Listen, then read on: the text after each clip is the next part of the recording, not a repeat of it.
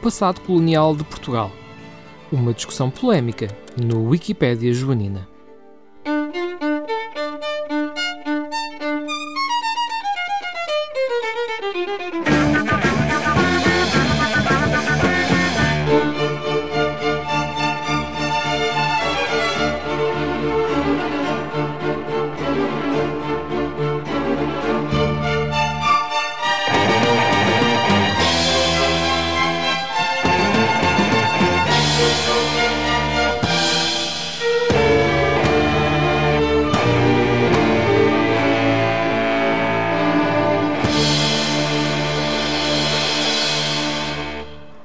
E bem-vindos à Wikipédia Joanina, mais uma edição deste programa que visa discutir a história de forma ligeira.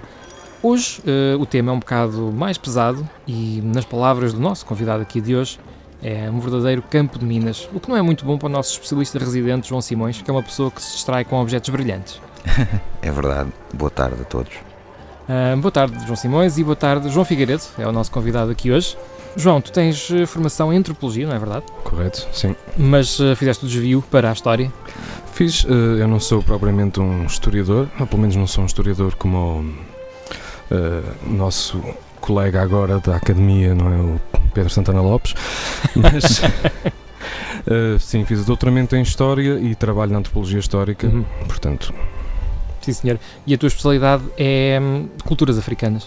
Bem, uh, não te chamaria assim. É uma das, uma, uma das áreas Sim, mas a área, a área geográfica seria o Atlântico Negro, portanto a ligação da costa atlântica da África com a costa da América do Sul. Portanto, és um, és um convidado ideal para falar um bocadinho connosco de um tema que tem estado novamente na ordem do dia, é um, é um tema que vai e vem, que é o tema da, da escravatura e de, de alguma responsabilidade ou não de, de, povos ocidentais, nomeadamente Portugal, na, nesse flagelo, que, é, que foi a escravatura, o tráfico, sobretudo, de escravos do Atlântico. Um, isto a propósito de uma polémica um bocadinho recente, um, entre, entre várias, não é? Uh, nomeadamente com a suposta criação de um Museu das Descobertas em Lisboa, cujo, não tanto o conteúdo, talvez do museu, mas mais o nome dado à, à exposição, não é? Uh, suscitou Sim. críticas de vários historiadores que apagam, no fundo, uh, a imagem dos que foram descobertos, entre aspas, não é? Um museu que não, pelo nome, não transmite uh, visões uh, diferentes, transmite só aquela sempre perspectiva eurocentrista do, do colonizador. Claro. Bem, eu uh, acho que esta polémica, na verdade, começou um pouco antes. Sim, é como eu disse, é, Marcelo, já, já vem de trás. Sim, começou com o discurso em Goré do Marcelo Rebelo de Souza. Uhum.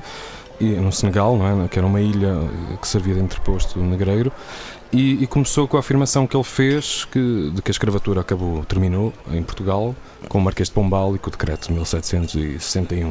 Hum. E na reação, portanto, já a este, a este comentário, que felizmente desta vez, como tu dizes, isto ressurge, mas desta vez teve uma reação em força, o que é um sinal enorme de maturidade e de uhum. que todo este investimento na educação, nos, nos programas de doutoramento, doutorais e tudo isso eh, está finalmente a dar frutos e, e, houve esta reação enorme. Uh, parte desta reação foi a proposta da criação de um monumento às pessoas escravizadas em Lisboa.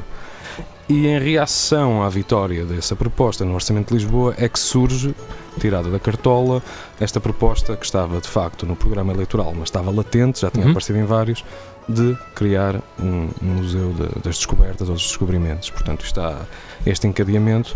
Uh, esta proposta do museu parece-me que não surgiu de nada, surgiu. Uh, uh, já ela mesma uma resposta à reação da sociedade. Uhum. E portanto, sim, isto é um tema complexo e, e onde, onde a academia se cruza também com muitos ativismos, sim. felizmente. Sim. Mas não, não houve este burburinho todo, eh, pelo menos não tenho presente, quando, por exemplo, foi aberto o Museu dos Descobrimentos em Belmonte. Sim, o, um, Embora, o... pronto, também é um, é um museu chamado Os Descobrimentos, mas trata mais da viagem de Pedro Álvares Cabral para, para o Brasil. Sim, aqui eh, parece-me que tem a ver com, por um lado, a, a maior presença de, de, ativistas e pessoas que estão finalmente atentas a isto. Por outro lado, também para o, para o sítio escolhido, a Museu na Capital, com claro. público. Tem outra visibilidade. Lisboa, tem outra visibilidade.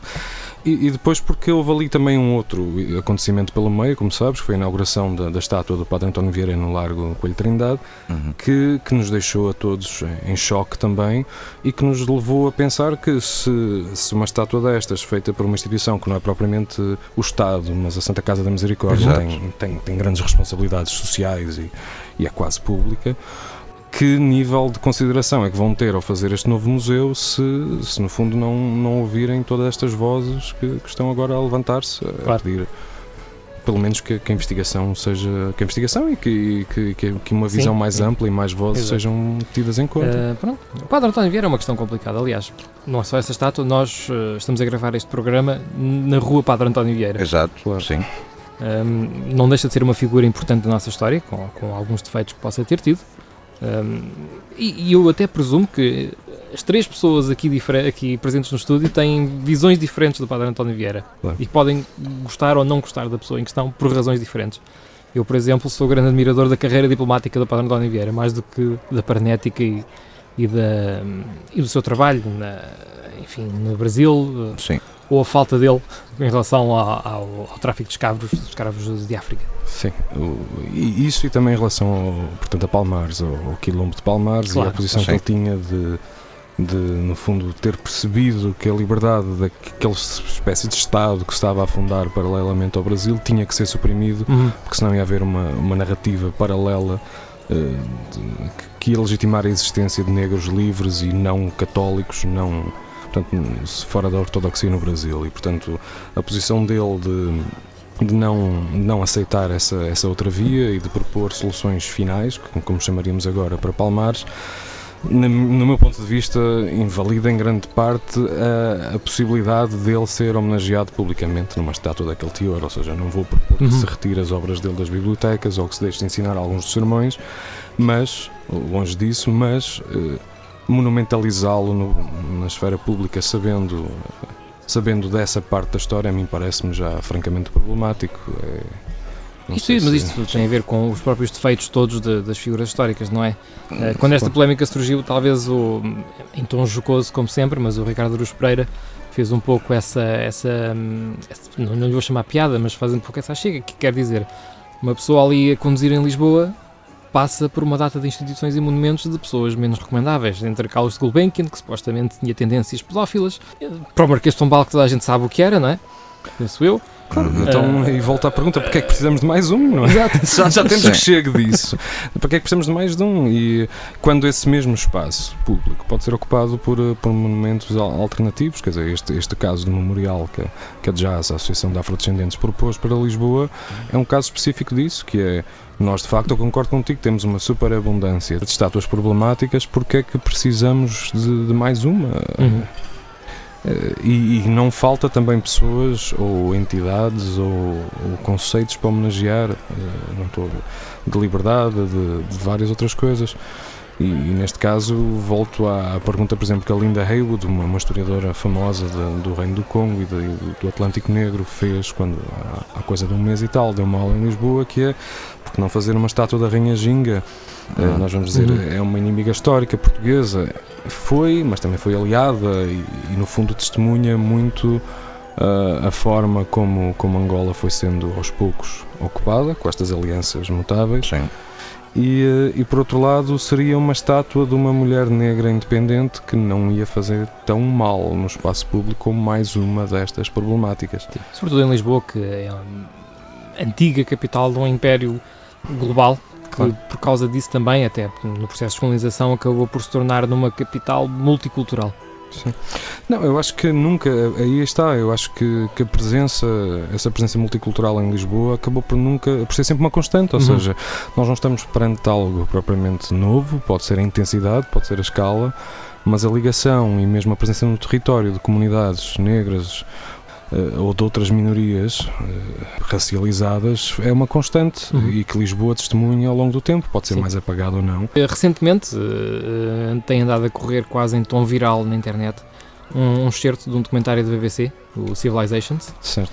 um, com um excerto apresentado pelo, pelo professor David Olusuga, que é um historiador britânico de origem nigeriana e também especialista na escravatura, especialmente no Reino Unido, onde ele Sim. trabalha.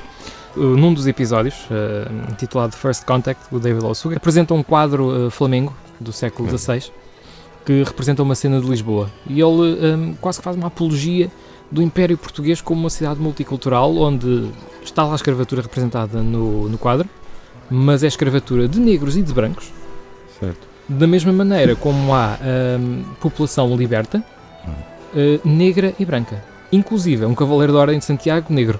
Claro, sim. Que seria, por exemplo, normal porque a Ordem de Santiago entrou no, no Reino do Congo com força e era um dos títulos atribuídos à nobreza interna do reino. Do congolês. eh, do Reino do Congo. Portanto, os hábitos de- da Ordem, as espadas, aparecem muitas vezes em, na, nos mequísios, que seriam uma estatuária de origem Hum. bacongo, do, Reino Sim, do isso, Congo. é- isso era uma questão que eu fazia. Ele, ele faz muito essa apologia e, eh, e há muita gente que duvida até da autenticidade de- do quadro, porque um quadro não é uma fotografia e não sabemos em que contexto é que aquela pintura foi produzida, nem sequer sabemos quem foi o autor. Eh, Seria, seria normal as elites congolesas do Congo, o Reino Uhum. do Congo, eh, pertencerem a- às ordens, especificamente a essa, Santiago, e, e, portanto isso não, não choca. Agora, é uma Sim, mas- porcentagem mas, eh, infimamente Exatamente, pequena. mas eh, uma coisa é pertencerem a essas ordens no Congo, outra coisa é passearem-se a cavalo eh, em Sim, mas Lisboa. eles, eles pertenciam às ordens de tudo Sim. curra, ou seja, eles pertenciam no Congo, mas pertenciam à ordem. Portanto, quando vinham a Portugal eram cavaleiros Claro. da Ordem de Santiago eh, e, portanto, teriam, quando se deslocavam ao Vaticano, como Reino Uhum. do Congo Sim, tinha sim. embaixadas que tentava, às vezes eram Há quem- sequestradas em Lisboa, mas há tentava enviar regularmente para o Papa. Há quem atribua até a identidade desse personagem uh, a um nobre negro da corte portuguesa. Um, Falta-me o nome, que foi alguém que começou como jogral na corte e depois ascendeu à categoria de nobre. Em- falando em relação à questão do quadro, já agora, um apontamento, porque falando do quadro, lembrei-me também de uma coisa, não é bem a mesma coisa, mas é interessante, por causa da questão da multiculturalidade ah, e das visões da multiculturalidade portuguesa. Ahm, que é falar dos biombos Namba. Ahm, nós temos vários biombos, na chegada dos portugueses a Nagasaki, ahm, e aí os japoneses, e são japoneses a fazê-lo, ou seja, não são ocidentais a fazer.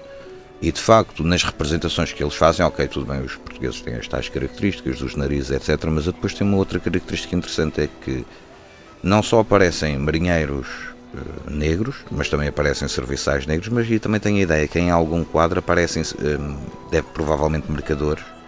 Eh, com a tez mais escura, fico na dúvida, poderão Uhum. ser negros, poderão ser indianos, malaios, etc. Mas hum, de facto É mais provável. é uma representação externa à realidade europeia e à realidade portuguesa, em como essa a multiculturalidade existia e como Sim, mas isso lá está. É como o João Figueiredo disse, isso é uma minoria. uh, Sim, eu acho Aliás, o, próprio. Padre António Vieira que falámos há pouco era mestiço. Sim. O, o, que, o, que, o que eu acho problemático nesta visão é que, por exemplo, todos estes séculos em que se transmitiu esta ideia de que os Uhum. portugueses seriam mais tolerantes ou multiculturais, depois desaguou nos anos 40, 50 no Uhum. lusotropicalismo, que é uma teoria que, que assenta precisamente nesse mito de que havia uma facilidade de miscigenação, eh, que os casamentos com, com mulheres locais seriam promovidos como eram na Índia, ou pelo menos eh, seria uma solução que produziria elites locais mestiças, que haveria uma abertura. Ora, na verdade, o que me parece é que houve foi sempre um pragmatismo enorme, mas um pragmatismo que, portanto, tanto por parte das elites, que, que seria um pragmatismo que visava o lucro e, o- e o enriquecimento rápido, como por vezes de- das pessoas de classes mais baixas, os degradados, os tangomaus, os E, e lançados. afinal de contas, a criação de mão de obra para gerir um império para que, Claro, o- que, que a metrópole não conseguia alimentar por falta de pessoas. Claro, estamos a falar de processos disso, da acumulação primitiva de capital. Sim, e eh, depois também tens e também a perspectiva das, das próprias elites locais com que nós contactávamos e também o interesse que eles tinham de serem intermédios. interme- intermediários ou até de eventualmente se tivesse o negócio corresse bem ou se tivesse um parecer correto, eventualmente poderiam Claro. passar para um outro nível. A casa, a- o caso das donas, as donas seriam mulheres ricas, independentes, que seriam traficantes de escravos e que iam, eh, no fundo, casando sucessivos consortes portugueses, na, por exemplo, na costa de Angola, em Luanda ou Sim. Benguela, Em que período já? ou na Zambésia. Séculos XVIII e Uhum. XIX temos fontes mais, mais precisas, mas eram mulheres que muitas vezes viajavam para o Brasil, eh, pagando os próprios custos e levando escravos, traziam, e portanto mulheres negras, ou que chamaríamos hoje mestiças, mas estamos a falar mais uma vez de uma percentagem pequena da população e que tinham os seus, eh, as suas casas, os seus sectos de 100, 200 pessoas e que, e que enviariam el- elas próprias emissários, os tais pombeiros, que era como se chamava estas pessoas que se mandavam para o interior de- do continente africano, e elas próprias teriam embaixadas nos reinos africanos ligado ao tráfico Uhum. de escravos, portanto, e neste caso seria, seria uma coisa fácil de entender, o quinino foi inventado bastante tarde, aquelas costas eram insalubres, Agora, nada disto, eh, quer dizer, são pessoas que, estão, que têm graus variáveis de ligações à coroa portuguesa, como tudo, e eu acho que um problema também, para entendermos isto, é é, é entendermos agora com óculos nacionalistas, que é não havia nada como Portugal no século XVI ou XVII, nação portuguesa, Estado português, não é? E mesmo a coroa uh, tinha que lidar com sistemas de contrapesos sim, de várias sim. elites e vários Exato. ramos para conseguir agir e muitas vezes não conseguia.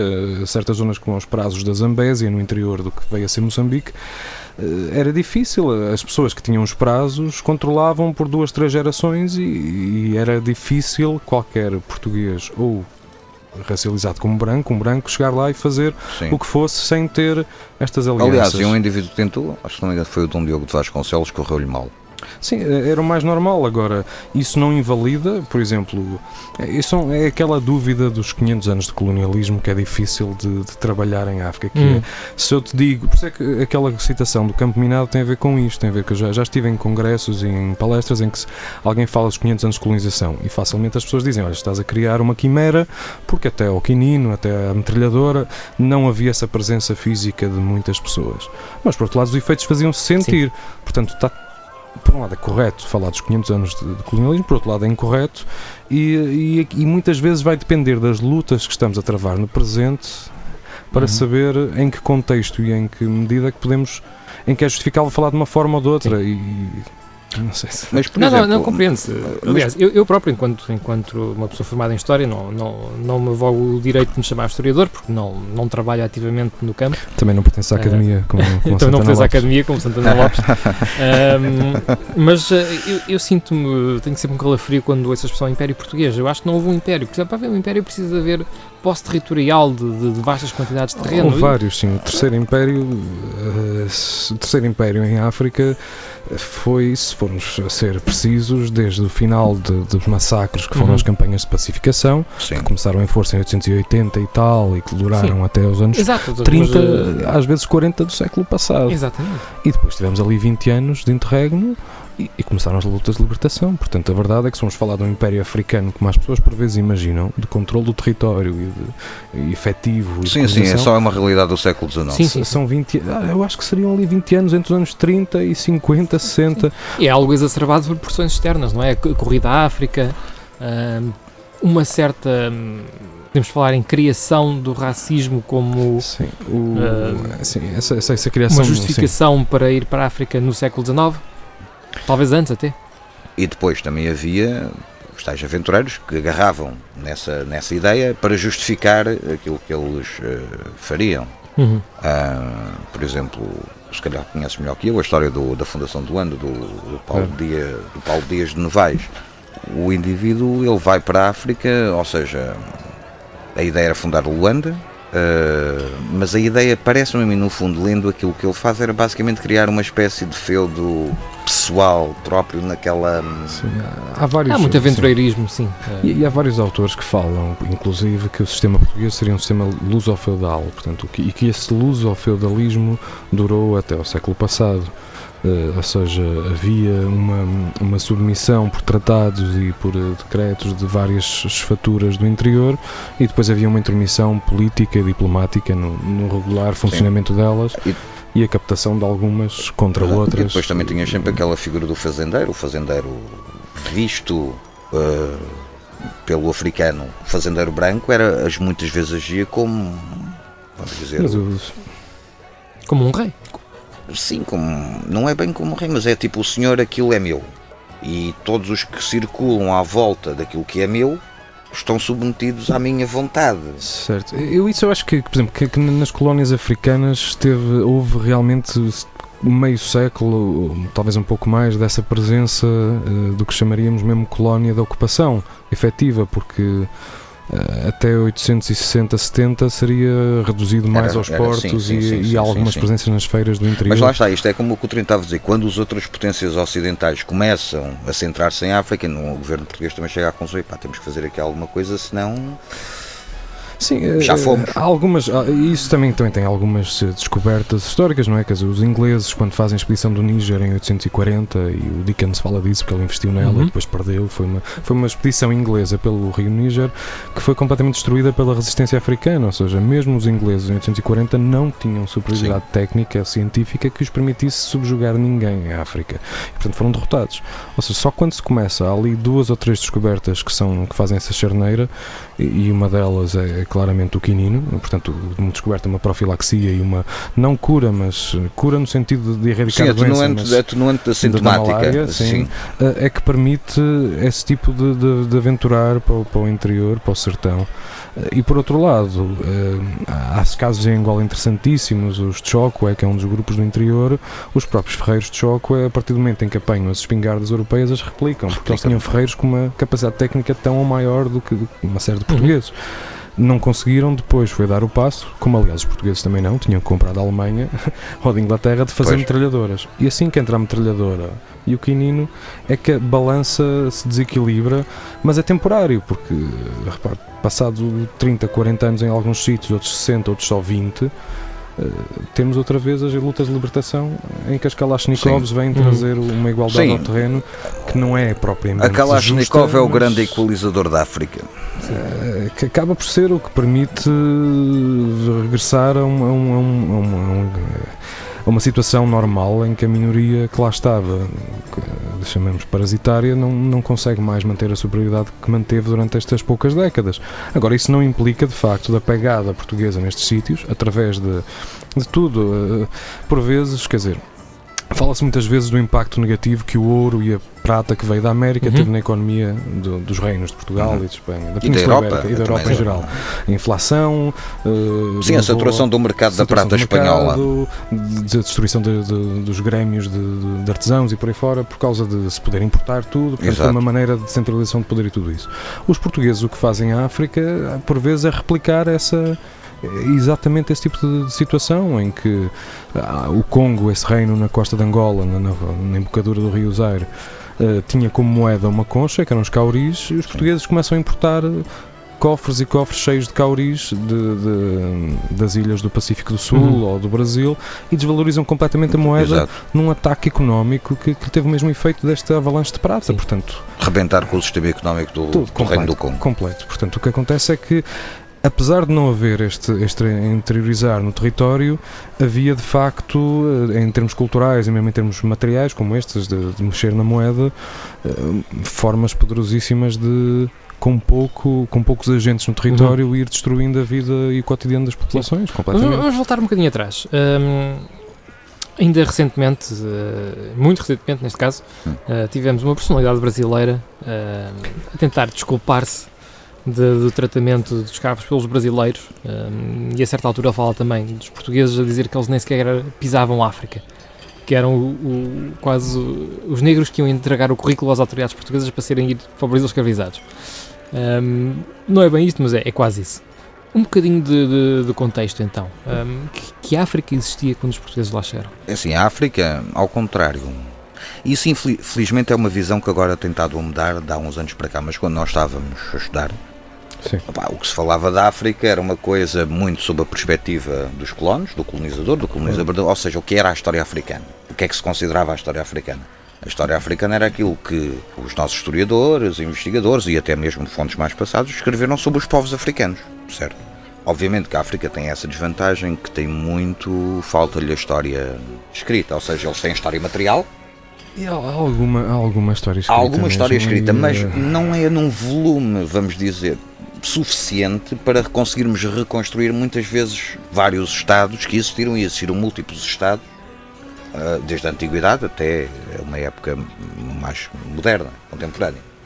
Ah, e não, nem sempre é fácil fazermos isso. Tudo bem, temos as tradições orais de determinados povos, etc., que podem permitir fazer uma construção mítica, parcialmente histórica ou semi-histórica desse povo. E também depois depende, tenho essa ideia, depende também da área e do povo a que nós nos estamos a referir, porque há povos que têm essa tradição mais ahm, vincada em termos, de, por exemplo, de crónica histórica, e há povos que têm cronistas históricos, eh, por exemplo, os Asante, os Ashanti têm cronistas históricos, que é um dos reinos que surgiu na sequência de precisamente do tráfico de escravos no, no, no, Golfo da Guiné e que se fortaleceu profundamente à conta desse tráfico de escravos.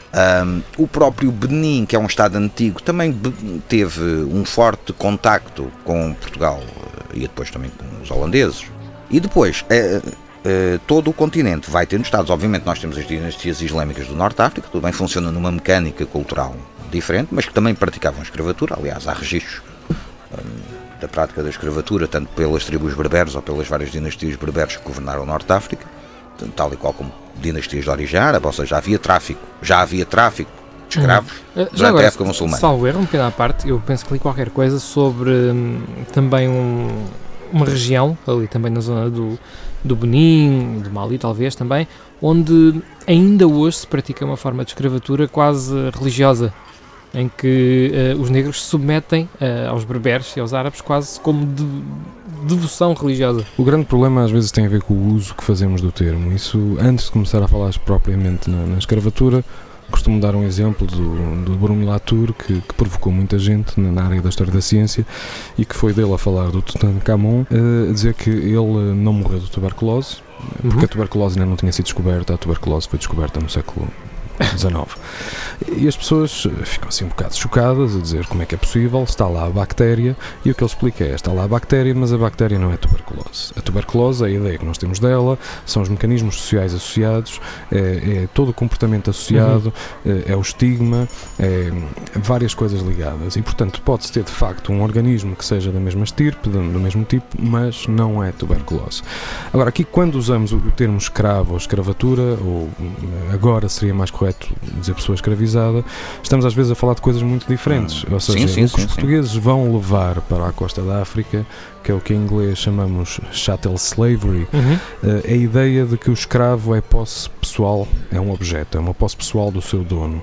Em todas estas escravaturas que nós usamos o termo também, mas isto é uma coisa mais europeia, até vinha de, completamente sim, sim, sim, sim, como antiga e completamente sim, e existiu durante, existiu durante toda a Idade Média, atenção, a servidão medieval é uma forma é uma de, forma de, ainda assim mas a, o, a chattel slavery que era e que nas nossas ordenações filipinas aparece muito bem explícita que é, que é equiparar as bestas de carga aos uhum. escravos uhum. como animais e como animais não, não sensíveis e que por exemplo estas tradições de, de, de como tratar o chattel em Inglaterra levaram como por exemplo a Inglaterra ainda hoje não assinasse e agora que o Brexit não vai fazer várias das decisões da União Europeia que dissessem que os animais eram seres sentientes uhum. porque Porquê? Porque tem uma tradição de os tratar como chattel, portanto, propriedade privada dos seus donos, e esta, este, este conceito de que, de que um ser humano ou um animal pode ser propriedade privada de outra pessoa e tratado como objeto é de facto novo, ou seja, é uma inovação histórica ocidental que é trazida para a África e que se nós estivermos a pensar com as lentes desta escravatura no que se passa nos reinos ou ainda hoje em dia em sistemas tradicionais, estamos a confundir duas coisas uhum. e, estamos a ter, a ter, uma imagem mental do, dos africanos negros como, como é que é possível Sim, eles oferecerem-se. Uh, mas a minha questão uh, é se essa ideia do escravo ou da pessoa escravizada como propriedade pessoal de um mestre se é mesmo de facto introdução portuguesa ou se já existia acho, antes por introdução eu acho que essa, eu acho que essa seria porque mesmo para eu não, eu não sou não sou leitor de, e não quero aqui desculpar sobre, sobre a escravatura não, não a questão tem mesmo a ver também aqui um pouco com, com esta com esta verdade histórica e, e voltamos a esta coisa do Latour e do, do bacilo da tuberculose uhum. não ser tuberculose ou seja Uh, nós, quando chegamos lá, o termo usado, e mesmo o termo usado pelos árabes, é outro, não é escravo, e nós traduzimos. E ao traduzirmos o termo, nós não estamos a traduzir instituições que sejam iguais. E isso introduz alguma confusão, que Sim. é, por exemplo, se disseres, uh, há uma crónica portuguesa de 1600 e qualquer coisa que diz o chefe tal vendeu um filho seu como escravo eu aqui vou ter que pensar que um filho seu é um súbdito, portanto uhum. o termo filho está a ser usado figurativamente.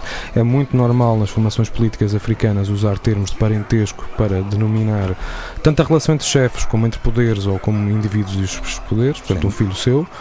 Como escravo, ele provavelmente ao estar a vendê-lo como escravo estava uh, a passar alguém da sua linhagem, que dentro da sua linhagem era um indivíduo, tinha direitos, era uma pessoa, mas tinha a situação de escravo, portanto não era nascido na linhagem, portanto tinha uma série de coisas que lhe eram vedadas por estar fora desta linhagem, mas estar sob a proteção da linhagem. Uh, e portanto estava a vender aos europeus como escravo. Agora os europeus percebiam outra coisa e começavam a tratá-lo como um objeto ou como gado, uhum. ou gado que era tratado como objeto. E isto aqui Uh, temos que perceber isso para perceber que, por exemplo, quando se fala de que os pais vendiam os filhos ou que um chefe vendia os seus filhos, estamos muitas vezes a falar de transferências de pessoas entre o cuidado de diferentes linhagens. Portanto, eu sirvo tal pessoa, pertenço, essa pessoa alimenta-me, dá-me de comer, protege-me na guerra, eu trabalho com os mesmos direitos como ferreiro, como isto ou como aquilo, mas não tenho direito, por exemplo, à posse coletiva da terra ou a casar com mulheres daquele grupo, só posso casar com mulheres de fora, mas também tenho direito a casar. Uhum.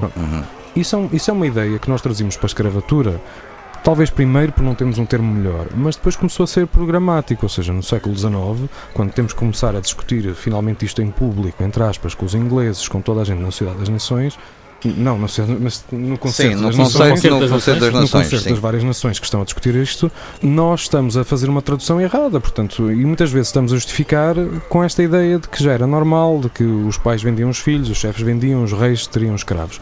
Ora, estes escravos nós podíamos ter traduzido para um termo mais neutro, podíamos ter traduzido para, para, para serviçais, como não, aliás, nós fomos muito bons a escolher termos neutros quando foi para esconder a nossa escravatura até o século XX. Exatamente. Sim. Usamos é libertos. Sim, serviçais, usamos eh, contratados, tudo. O indígena. No entanto, troca, indígenas, do Código do Indigenato.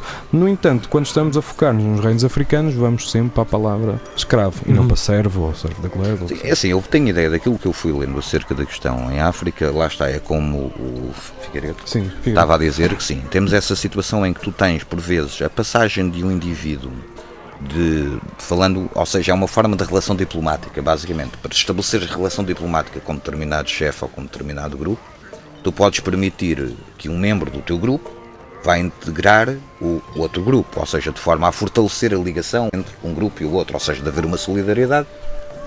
Porém, também tens a outra componente, é que os Estados africanos, há essa componente, mas depois há também a outra componente, é que tu também, em, em África, tu tens guerra, tens guerra entre Estados, sim. ou tu tens sempre captura de escravos, Sim. Eh, captura de prisioneiros de guerra, que depois são escravizados. Ou seja, eh, e em alguns Estados, não é todos, em alguns Estados, eles são usados como, vamos dizer, não é escravos, mas vamos usar o termo servidores do Estado. certo. Ou seja, basicamente, a nível da economia, da manutenção das infraestruturas, em desbravar as florestas, São, etc. são, são prisioneiros de guerra Pronto. que são postos a trabalhar. Quando os, esses Estados africanos, alguns deles que se começam a expandir consideravelmente em termos territoriais, passas a ter um excedente. Um excedente para o qual o Estado africano não tem, pronto, eh, função. E eu acho que isso também é um dos fatores que depois leva a uma massificação cada vez maior da venda desse excedente que esse Estado possui. Porque os Estados os- africanos têm aquele excedente e de repente aparece-lhes um comprador à porta, não é? Não, eh, eles têm esse excedente porque o comprador apareceu na porta há 400 anos atrás. Hum. Ou seja, eh, aqui estamos a fazer uma inversão de causalidade, que é realmente estes novos Estados eh, assentes no, no, no escra- no- no tráfico de escravos, mais próximo do, do que seria o ideal europeu, são resultado Uhum. já de séculos de, de- de influência europeia. E neste caso são mais eh, um resultado dessa, dessa, deste lento desgastar, muitas vezes completamente programático, a ideia de introduzir necessidades. Que nós hoje falamos como, como muito benevolente, criar mercados. Sim, Criar mercados para a cultura, criar mercados para. Quer dizer, se formos ler uma série de, de relatos da altura, era a ideia de que temos estas sociedades, elas são autossuficientes, nós vamos ter que criar necessidades. exato. Daí a importação de álcool barato, Sim. de eh, estupefacientes como a cannabis que trazemos da Índia que começamos a, a- a sempre a usar em associação com, com a escravatura e portanto essa criação de, de mercados e essa criação de necessidades conjuntamente com esta com este esboruir de- de- destas instituições como falamos tanto em termos religiosos como em termos eh, monetários e por aí fora leva de facto a- ao surgimento no final já do século XVIII. XIX Fundamentalmente, sim. sim. desses novos reinos esclavagistas que, que se dão. Mas quer dizer, mas eles são mais um sintoma do que propriamente uma causa. Mas portanto, o que estás a dizer é que não havia tanto isso no século XV à chegada dos portugueses. Sim, o que eu estou a dizer é que não, estados negreiros desse género não. Não, não, não, não, Não, não, não, estou, não estou a dizer Estados Mas, negreiros, estou a dizer sim, que não mas existia. não, não, eh, escravatura no sentido de, da chattel slavery, ou seja, Sim. escravatura no sentido da posse do indivíduo como objeto, uma objetificação Uhum, sim, total, não. E isso eu sei, porque quer dizer, grande parte, por exemplo, eu, como em antropologia, eu acabei a trabalhar eh, com a escravatura meio por acaso. Eu comecei a trabalhar com acusações de, de, prática de feitiçaria. Portanto, pessoas que eram acusados de ser feiticeiros e que depois, mediante uma série de procedimentos, uh, ordálios, que é aquelas provas uhum. de, de, veneno, tomas sim, um veneno. Sim, sim, Ou mando para a água a ver se afundas. Sim, esse tipo de ordálios. Portanto, mediante uma série de ordálios ou de adivinhações, se fosse confirmado que eras feiticeiro, morrias socialmente, o, o grupo expulsava-te. E eu acredito que durante os séculos e provavelmente anteriormente ao português, essa era a forma de morte social que existia. Uhum. Um escravo não tinha uma morte social. Ora, os portugueses não só depois começam a comprar acusados de feitiçaria, porque eram os escravos perfeitos, entre aspas, eram expulsos pela própria Sim, estavam fora do grupo. Pronto. Uh, como começam a promover esse tipo de, de, desagregação e esse tipo de criação de pessoas com mortas socialmente para, para poder ser Sim, e depois a par disso tens os empreendedores que se juntam às vezes com dissidentes, etc., e começam também a fazer as, as tipo entradas tipo de, de... e atacar as aldeias. Sim, e... mas ali, quer dizer, o, o, um, o grande puzzle, de, por exemplo, de, dessa, dessa teoria das linhas, de, por exemplo, que, que, as linhas de captura de escravos iam avançando conforme as guerras e ocupação, ou mesmo que fosse muito só resultado de, de belicismo, de guerra, tem a ver com isto, que é como é que tu conseguirias ter tantos prisioneiros de guerra ou tantas pessoas em trânsito para Luanda ou nos barracões em Luanda ou em Benguela sem teres fenómenos de, de criação de quilombos e de revoltas uhum. escravas em grande massa. Uhum. Por um lado eram expeditamente passados, por outro lado tinhas sempre estes mecanismos de manipulação de, dos vários grupos africanos de forma a cortar os laços das pessoas eh, e a aceitação deste, deste corte de laço social. Agora, isso, é, se me perguntares se antes dos portugueses chegar, se, se as várias sociedades africanas eram uma utopia em que não havia pessoas postas fora da comunidade, eu digo que não, havia. Mas eram estes outros casos, eram pessoas acusadas de feitiçaria, eram pessoas que cometiam certos crimes e eram pessoas às vezes que tinham outro tipo de estigmas eh, que nos podem parecer menos justificáveis, como os gêmeos ou assim. Sim. Uh, ou indivíduos que também se revoltavam contra a autoridade.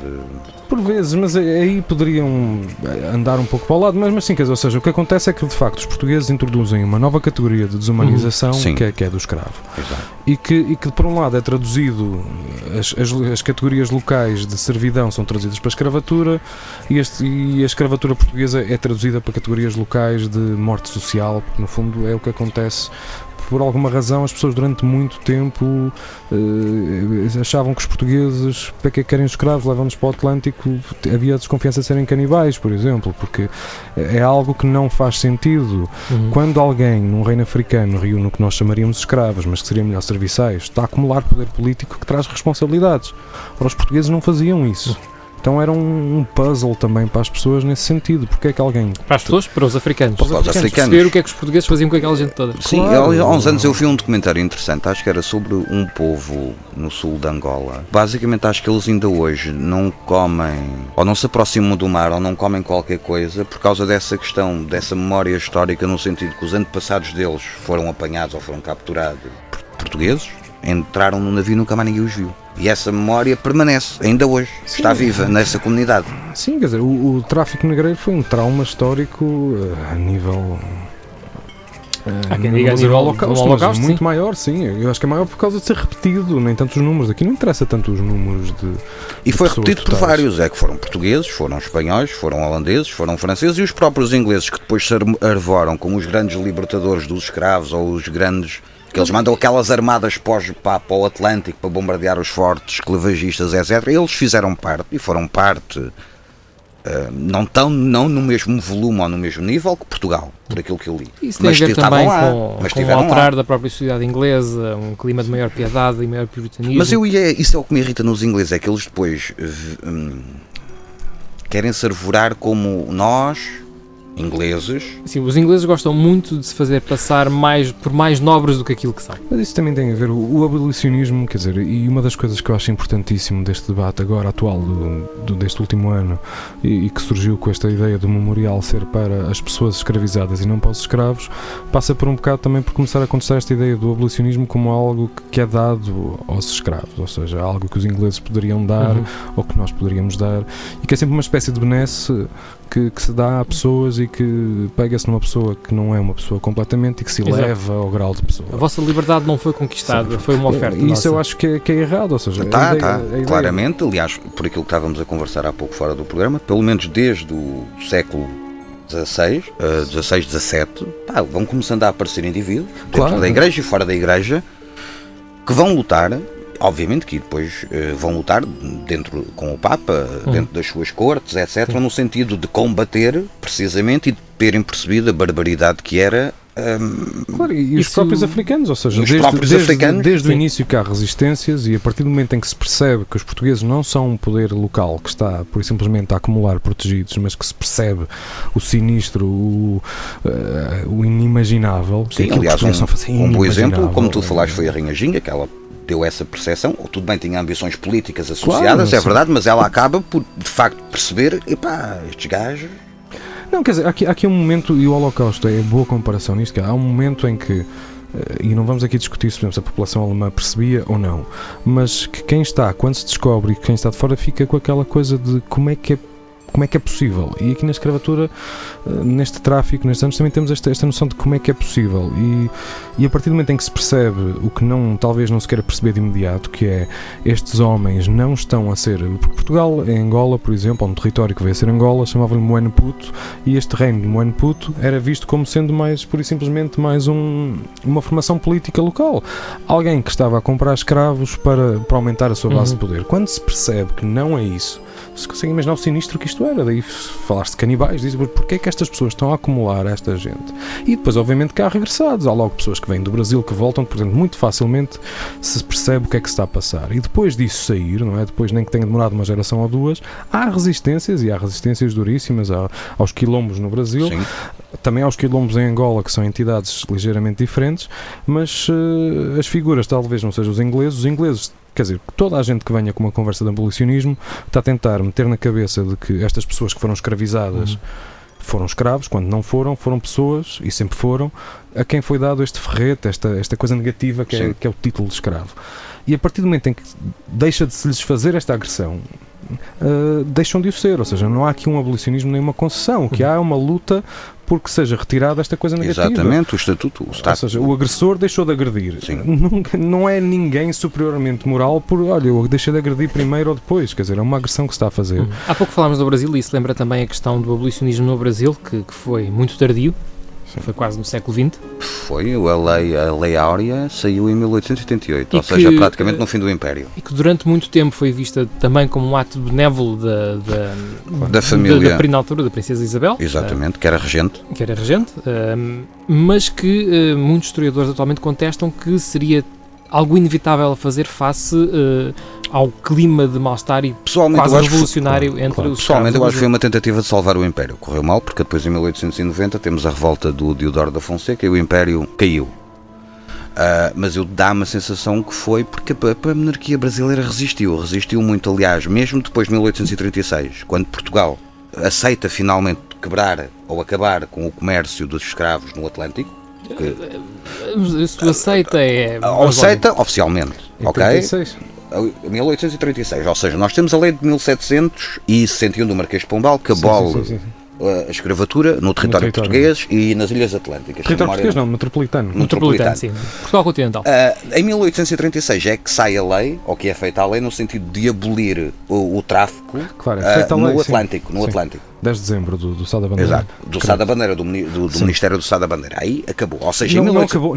Ah, quer dizer, acabou, ah, vamos dizer, acabou. oficialmente ilegalizado. Estava ilegalizado. Não, é- bem, é- Obviamente que os portugueses vão continuar É- é- metidos é complicado. nisto. E, e é complicado, por exemplo. Olha, olha, Porque Mesmo- repara uma mesmo com coisa, própria conivência sim, do Estado. Mas repara uma coisa, porque tu depois na América tu continuas a ter três mercados. Tu continuas a ter a América do Sul, nomeadamente os Estados do Sul, continuam na mesma a ter Estados e isso só termina depois da Guerra da Secessão Americana, pronto, com a destruição da Confederação, e continuas na mesma a ter um mercado aberto em Cuba, porque há, ah, escreve- ah, escre- ah, o tráfico só é abolido em Cuba em 1886. E é depois o Brasil, que é a lei de 1888. Ou seja, tu até 1888 tens portas abertas, de facto, para a chegada de escravos ao território americano. E não, não é preciso ficar no século XIX, para todos os efeitos, a escravatura em Portugal acaba no 25 Mas, de Abril. E aqui, só, só por exemplo, para dar uma ideia, e eu tenho a noção como é que foi a recepção do, do decreto de 10 de dezembro, portanto, o que supostamente aboliu o tráfico de escravos em Portugal, o decreto Uhum. Sá da Bandeira, em Angola. Em Angola, estamos no território, estamos em Luanda, Lisboa. É, é muito Faz-se bonito um decreto, escrever estas coisas nas metrópoles, eh, mas aplicá-las. é isso que eu estou a dizer. Não conseguem publicar a lei em Angola até 45. Porquê? Porque o governador atual recusava-se a publicar a lei e não a publicou. E só quando finalmente vem um, o, um, o novo governador, que, que é o Alexandrino da Cunha, que traz com ele o poder do, do bloqueio naval inglês e que ele toma as rédeas do governo provincial de Angola, publica a lei em 45 do decreto de 36. E ainda assim eh, só o consegue por uma razão muito cínica, que é os comerciantes de, de- de Angola estavam altamente endividados para com o mercado brasileiro e aproveitam isto para fazer uma espécie de independência Uhum. de Angola em relação ao Brasil. É que entre 36 e 45, até finalmente ser publicado o Decreto da Bandeira, houve uma série de falsos inícios de, de separatismo de Angola para se unir ao Brasil numa espécie de grande império do sul esclavagista. E isso assustava os ingleses, porque iam estar no mesmo império a sul, eh, sem ter o mesmo tipo de pressão que se podia fazer com Lisboa, em que bastava meter um navio com um canhão Sim. Pronto. Uh, e, e, portanto, este grande Império do Sul assustava-os e eles finalmente dão músculo para os portugueses conseguirem publicar a lei em Angola. E publica-se finalmente a lei em Angola e tem todo o tipo de, de maneiras de, de sofismar, ou seja, de, de não funcionar. E isto estamos a falar partindo do princípio que essa lei termina, porque de facto o que ela termina é o tráfego acima de, de, de X altura. Portanto, só nos anos. eh, em, em, eh, em Portugal, só, só em 69, 869, é que de facto sai adiantado, que era para ser em 78, o final da, da escravatura nos territórios do, do Império. Contudo, mantém-se, por exemplo, a obrigação de trabalho forçado. Sim, sim, sim, sim. E, Para o- e as tais, libertos uma nomenclatu- série de outras tais coisas. Sim, sim, sim, nomenclaturas que continuam a existir até à época do Estado Novo. Claro, é, é isso. Ou seja, há uma cascata sucessiva de títulos que se vai dando a estas pessoas que estão sempre forçadas ao trabalho.